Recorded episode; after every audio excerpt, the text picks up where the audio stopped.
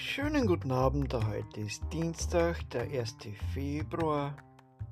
Ich hoffe, ihr hattet einen angenehmen Tag.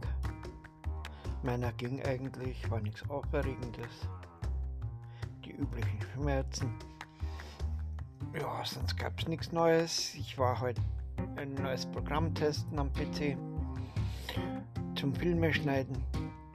Und ja, ist wieder immer wieder gut, wenn man sich mit irgendwas beschäftigt, damit einem die Decke nicht auf den Kopf fällt.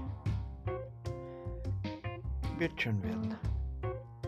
Ich wünsche euch was, bleibt mir gesund und lustig und am besten niemals frustig. Bis morgen, hier war euer Tom.